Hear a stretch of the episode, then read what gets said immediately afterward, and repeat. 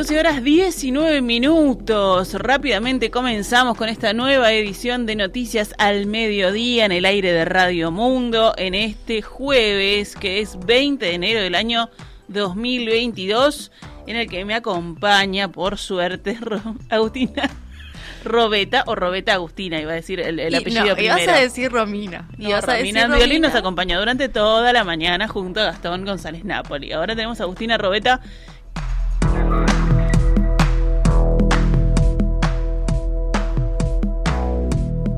Vamos entonces con la actualización de las noticias.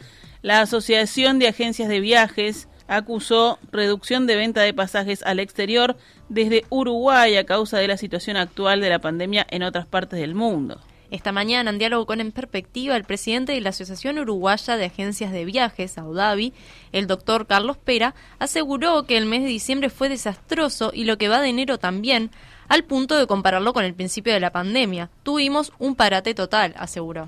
Pera explicó que la incertidumbre en el sector crece y que se comenzó a valorar nuevamente enviar o extender el seguro de paro para los trabajadores de las agencias a partir de marzo.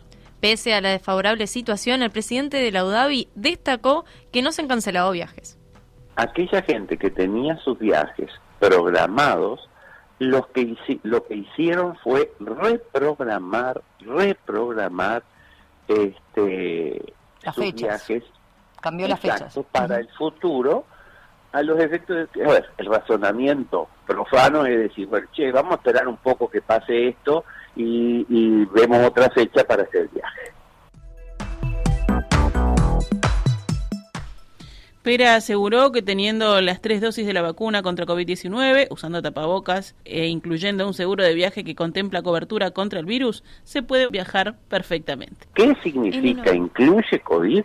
Tiene que tener tres pilares fundamentales y los decimos claro para que todos nos escuchen. Primero, cobertura suficiente en dinero para que, si mi Dios permita, tienen una complicación grave, ese seguro les cubra la estadía en un CTI.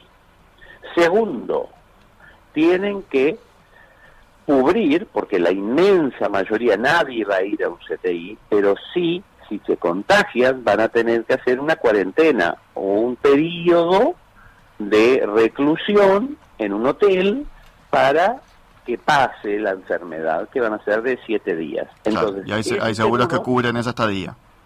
Exacto que les cubra esa estadía. Y tercero, la reprogramación aérea.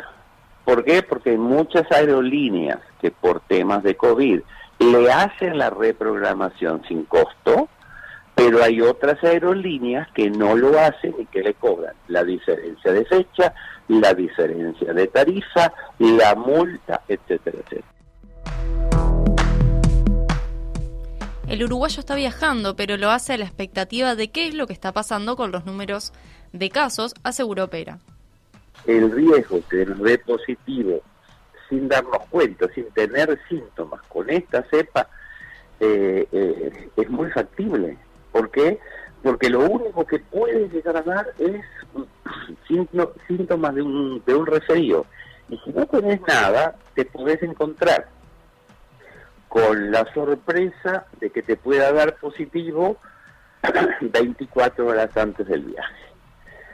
Tranquilidad a quien nos escucha. Si nos pasa eso, ¿qué hay que hacer? Hay que hablar con el agente de viaje, reprogramar el viaje, no asustarse, los viajes se pueden reprogramar, podemos cambiar las fechas para que ese viaje soñado se pueda concretar. 12 horas 24 minutos. Pasamos a otros temas del panorama nacional. Laura Raffo, presidenta de la departamental del Partido Nacional y ex candidata a intendenta de Montevideo por la coalición, aseguró esta mañana en perspectiva que si la intendenta Carolina Cose realmente quiere apostar a la equidad social, tiene que tener apuestas más fuertes y pensar en las familias más vulnerables. La economista habló sobre las inundaciones ocurridas durante esta semana en algunos barrios de Montevideo debido a las intensas lluvias. Había mucha desesperación y fue dramático, aseguró Rafo, y agregó que esto deja ver la falta de planificación estratégica en la gestión pública. La primera eh, cosa que hay que poner arriba de la mesa es la necesidad de planificar la ciudad acorde a lo que es hoy el clima, el cambio climático, de lo cual se viene hablando hace 30 años y donde en todas partes del mundo ya se sabe que hay que aprontar y poner a punto a las ciudades para recibir lluvias cada vez más extremas que conducen a inundaciones. Y para eso hay diseños arquitectónicos y ingeniería al servicio de la gente que permite hacer obras que amortiguan, y después si quieren les pongo algunos ejemplos, que amortiguan y mitigan estos efectos. En segundo lugar, Rafo dijo que en la gran mayoría de los barrios afectados estaba previsto que en este quinquenio recibieran obras de saneamiento y drenaje pluvial, pero que la Intendencia decidió postergarlo a costa de los más vulnerables. Porque tú cómo le explicás a las familias que fuiste a visitar y que tenían los colchones empapados y, el agua por la cintura, ¿cómo les explicás que el dinero que estaba previsto para ellos y para el drenaje pluvial y su saneamiento se va a desviar para comprar camiones o contenedores? sobre el préstamo del BID por unos 70 millones de dólares para obras en Montevideo que generó cruce entre el oficialismo y la oposición por la distribución de estos fondos y que no contó con el apoyo necesario de la bancada del Partido Nacional, Rafo dijo lo siguiente.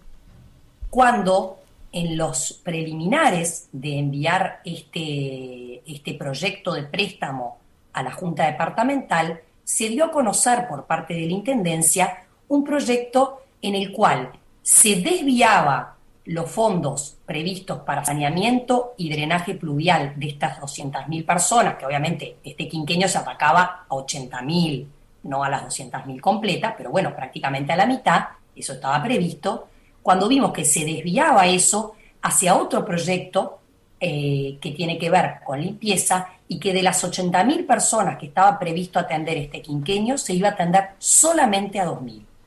En ese momento fue que sonaron las alertas y fue que nuestra bancada de ediles empezó a solicitar, hace ahora ya creo que unos cinco meses atrás, empezó, empezó a solicitar reuniones con la intendenta para hablar de este tema que preocupaba mucho, nunca fueron respondidas por parte del intendente. Consultada sobre la posibilidad de negociación para acceder al préstamo, Rafo aseguró lo siguiente.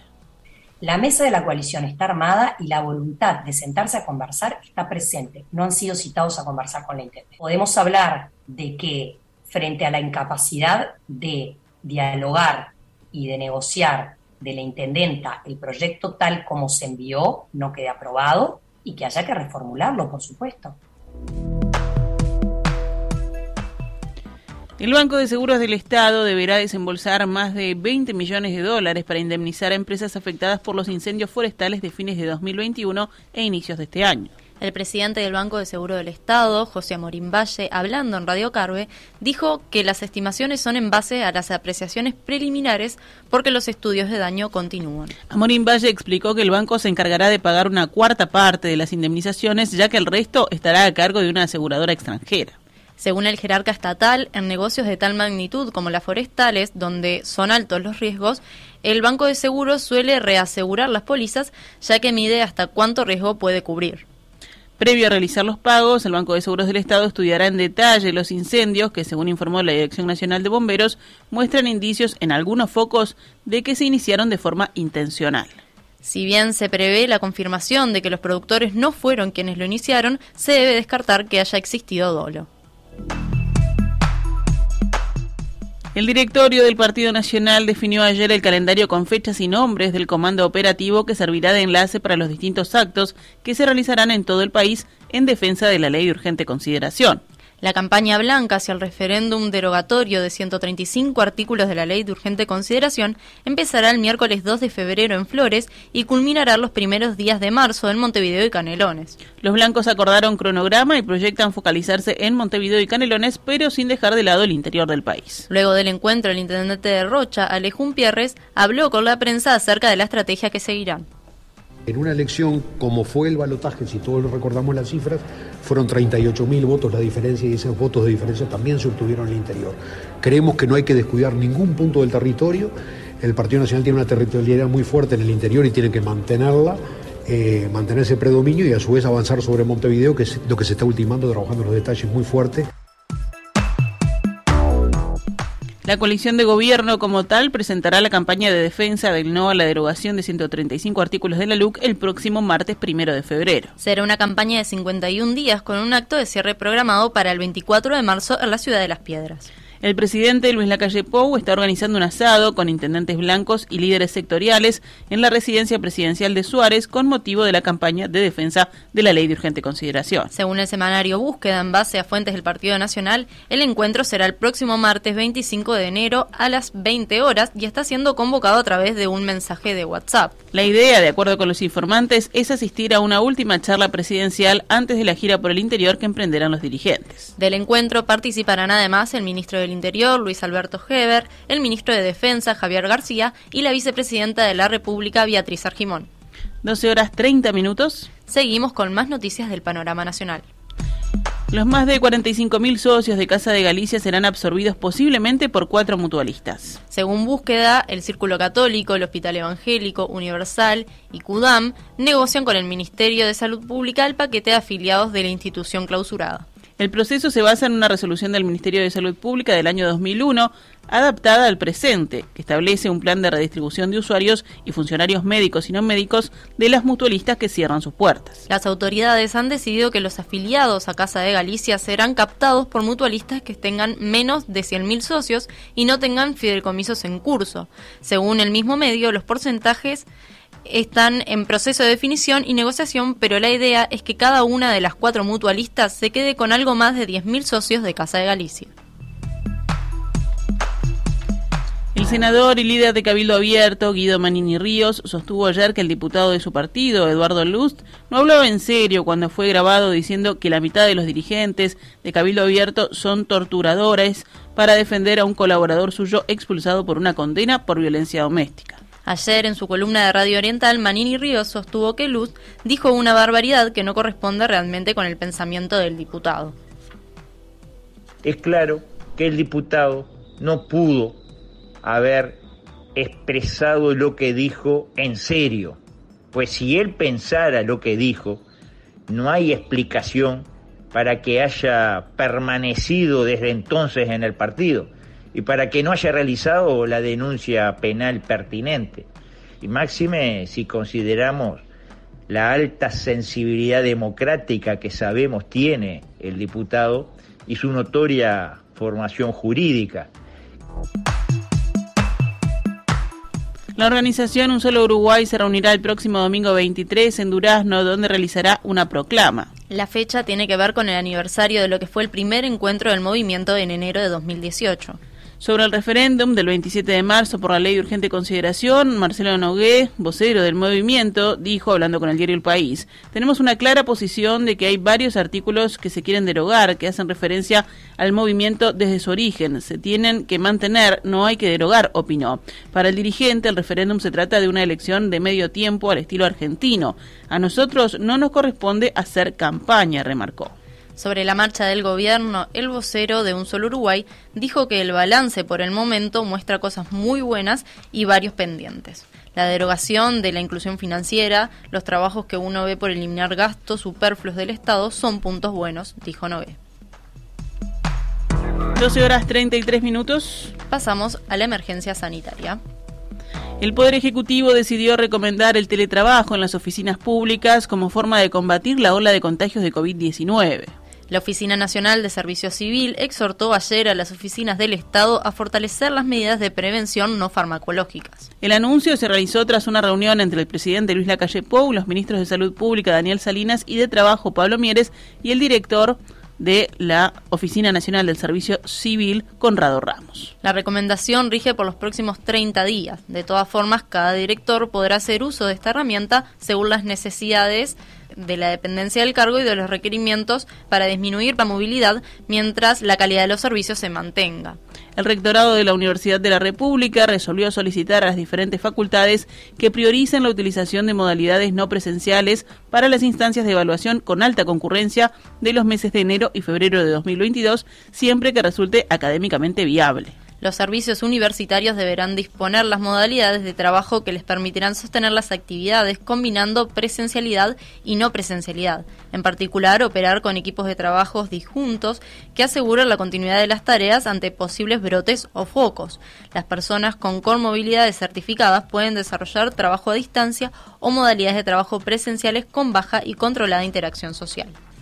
El director en representación de los trabajadores en el Banco de Previsión Social, Ramón Ruiz, alertó que al verse saturado el primer nivel de atención en salud, los prestadores mantienen un gran atraso en el ingreso de las certificaciones médicas, lo que provoca, dijo, incertidumbre y demoras significativas en los pagos del subsidio por enfermedad a los trabajadores. Ruiz recordó que el año pasado le presentó al ministro de Trabajo, Pablo Mieres, un paquete de medidas para aliviar, sostuvo, la difícil situación que atraviesan las y los trabajadores desde que comenzó la pandemia. Una de ellas es la de simplificar la gestión de la licencia médica por COVID, habilitando a las empresas a ingresar las certificaciones al sistema del BPS, tal como lo hicieron con los trabajadores mayores de 65 años y las embarazadas. Otra de las propuestas es que el Banco de Seguro pague el subsidio por COVID a partir del primer día y no desde el cuarto, como ocurre ahora. La gente que trabaja, que debe aislarse por contacto estrecho o por contacto eh, o por contagio, perdón, pierde salario y esa situación nos preocupa, afirmó.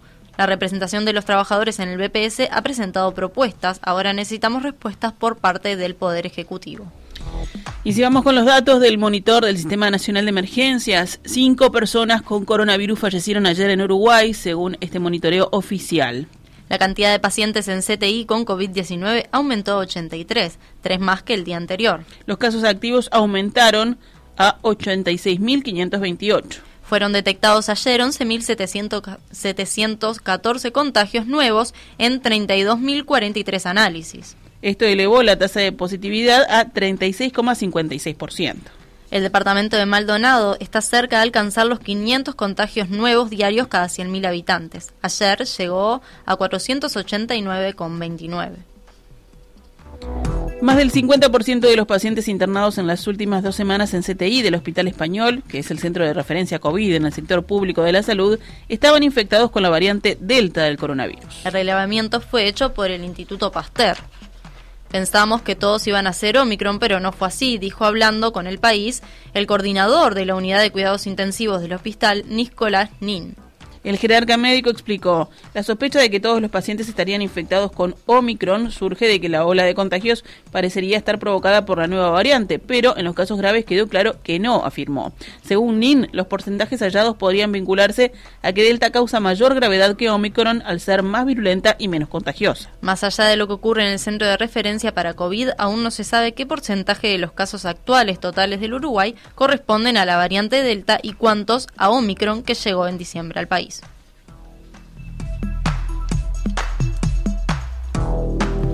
12 horas 37 minutos.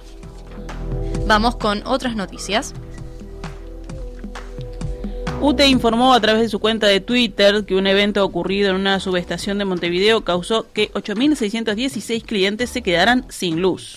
Un evento ocurrido a las 22 y 41 horas de ayer en la subestación de Montevideo provocó la interrupción de más de 8.600 servicios, afectando los barrios de Colón, Abayuba y el departamento de Canelones, La Paz, Progreso y Canelones Ciudad, indicaron. Desde la compañía estatal aseguran que la energía se fue reponiendo paulatinamente a partir de las 23 horas y sobre la medianoche quedó definitivamente restablecido el servicio en todas las zonas involucradas. Durante esta interrupción del servicio, varios clientes registraron apagones y el reinicio de artefactos eléctricos, pero además en ese momento fallaron las luces del estadio Profesor Alberto Supiche de Colonia, donde se encontraban jugando Peñarol en Ñublense. En relación a la falla, UTE no hizo referencia si el evento ocurrido en Montevideo fue lo que afectó la iluminaria del estadio de Colonia. Actualizamos a cuánto cotiza el dólar a esta hora en pizarra del Banco República, 43 pesos con 40 para la compra y 45 con 80 para la venta. Esta es Radio Mundo 1170 AM. ¡Viva la radio!